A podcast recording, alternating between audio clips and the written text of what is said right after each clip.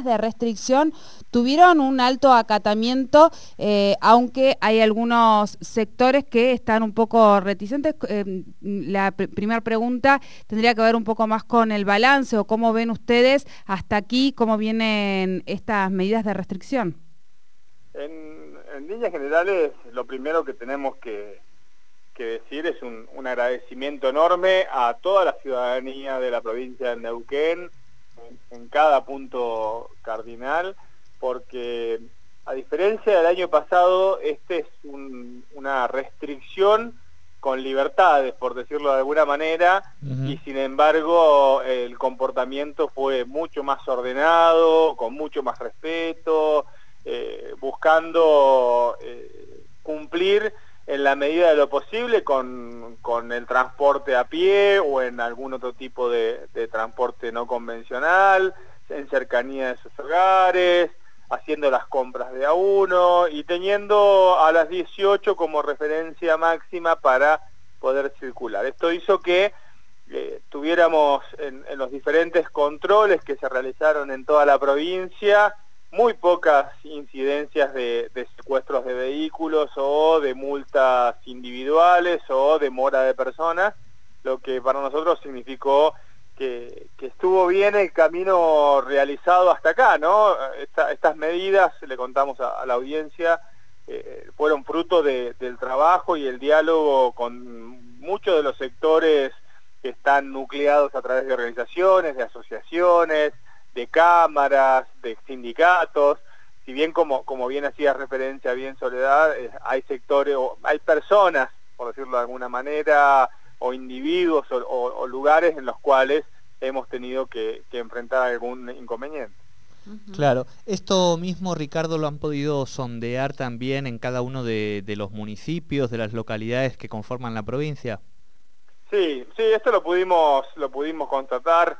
Eh, cada, cada localidad tiene autonomía en el federalismo que la provincia de Neuquén tiene y cada COE local, cada intendente ha podido llevar adelante sus controles, eh, sus salvedades, de acuerdo a, los que a lo que se ha planteado por región, por circulación, teniendo como eje marco el decreto nacional.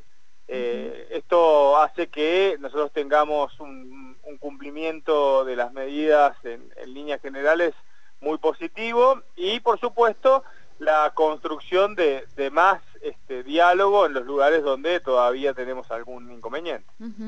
Eh, respecto, respecto a esos mm, eh, lugares donde, donde por ahí hay más inconvenientes, ¿qué decirles a aquellos que la preocupación o, lo único que ven como preocupación en el día de hoy, que digo, no, no es poco, pero eh, digo, hay, me parece, prioridades y en ese sentido creo que la provincia ha elegido cuál es la prioridad, me refiero a aquellos que están preocupados por lo económico de estas nuevas restricciones y esta nueva, este nuevo parate para que podamos recuperar un un poco la estabilidad en esta emergencia sanitaria, ¿qué decirles a ellos? Que entendemos y compartimos la angustia, el cansancio, el agotamiento, la, la, necesidad de, salir de lo que estamos viviendo. No, no, no, no creemos que, sean personas que lo hagan desde el lugar, lo hacen desde muchas veces el lugar de la desesperación a no volver a, a estar un año y medio en, un panorama de, incertidumbre. Hoy lo que nosotros pedimos es que cualquier manifestación de, enojo o, de, no aceptación de las medidas se, puede manifestar, se puede plantear, se puede buscar la construcción de más alternativas, pero lo que no se puede bajo ningún punto de vista es desafiar eh, a los acuerdos nacionales, eh, provinciales y locales eh, con un capricho de, poner en riesgo, que, termina poniendo en riesgo al mismo ciudadano que intenta otra cosa, ¿no? Hoy, hoy eh, oponerte una medida, hoy desde, la, desde la valentía colectiva, ¿no? Yo me pongo de acuerdo con ustedes, salimos y decidimos que no vamos a acatar las medidas en lo colectivo nos vamos a sentir en un paraguas donde cada uno entiende su realidad. Ahora, eh, cuando estemos en la justicia penal teniendo que explicar por qué pusimos en riesgo a la población, vamos a estar cada uno solo dando explicaciones y pagando más multas de las que no pudimos recaudar ni siquiera para lo que estábamos justificando como apertura.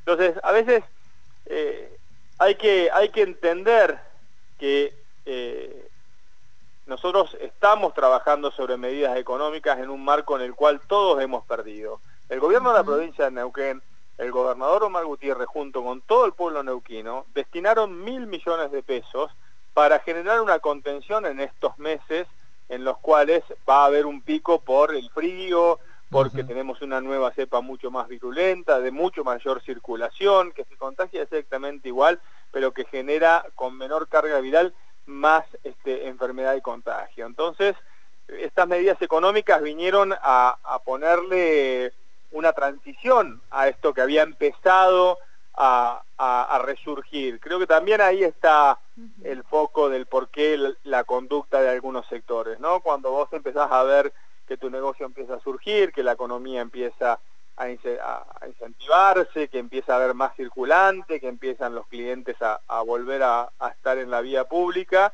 y de golpe tener que volver a, otra modalidad, que reiteremos, no es el cierre, es otra modalidad, es de, retiros locales o de, de delivery, genera este tipo de reacciones, pero bajo ningún punto de vista eh, este tipo de reacciones pueden ser las que tengamos todos frente a una medida. Así es, así es. Bueno, ministro, como siempre, muchísimas gracias por este ratito con Tercer Puente. Por favor, no, muchas gracias a ustedes por, por permitirnos a esta hora seguir informando y comunicando este tipo de medidas. Las medidas económicas en la página del Ministerio de Ciudadanía, la gente puede ingresar a verlas, son de las más variadas, desde los individuos o personas individuales, monotributistas, emprendedores, artistas, deportistas, hasta grandes empresas, eh, un abanico de, posibilidades para, para poder entre todos llevar esto adelante y recordar que más que nunca el distanciamiento, el barbijo y la higiene de nuestras manos nos va a permitir acortar los tiempos para, para poder salir de todo esto todos juntos. Bien, bien. Bueno, muchísimas gracias, ministro, por esta comunicación. Gracias a ustedes, que tengan muy buena tarde. Igualmente, hablábamos con el ministro de Ciudadanía, Ricardo Corradi sobre este, el balance ¿no? de lo que es el acatamiento a las medidas, a estas medidas, nuevas medidas de restricción que rigen a partir del sábado a las 0 horas. Ahí decíamos, alto acatamiento, algunos todavía un poco reticentes, eh, porque la preocupación pasa por eh, las pérdidas. comercial. Claro, las pérdidas económicas. Habrá que ver también, eh, en este caso, los repro 2, eso está buscando la información, esta vez sí eh, también incorporan e incluyen, digamos, al sector de la gastronomía, no solamente al sector más industrial o de la producción.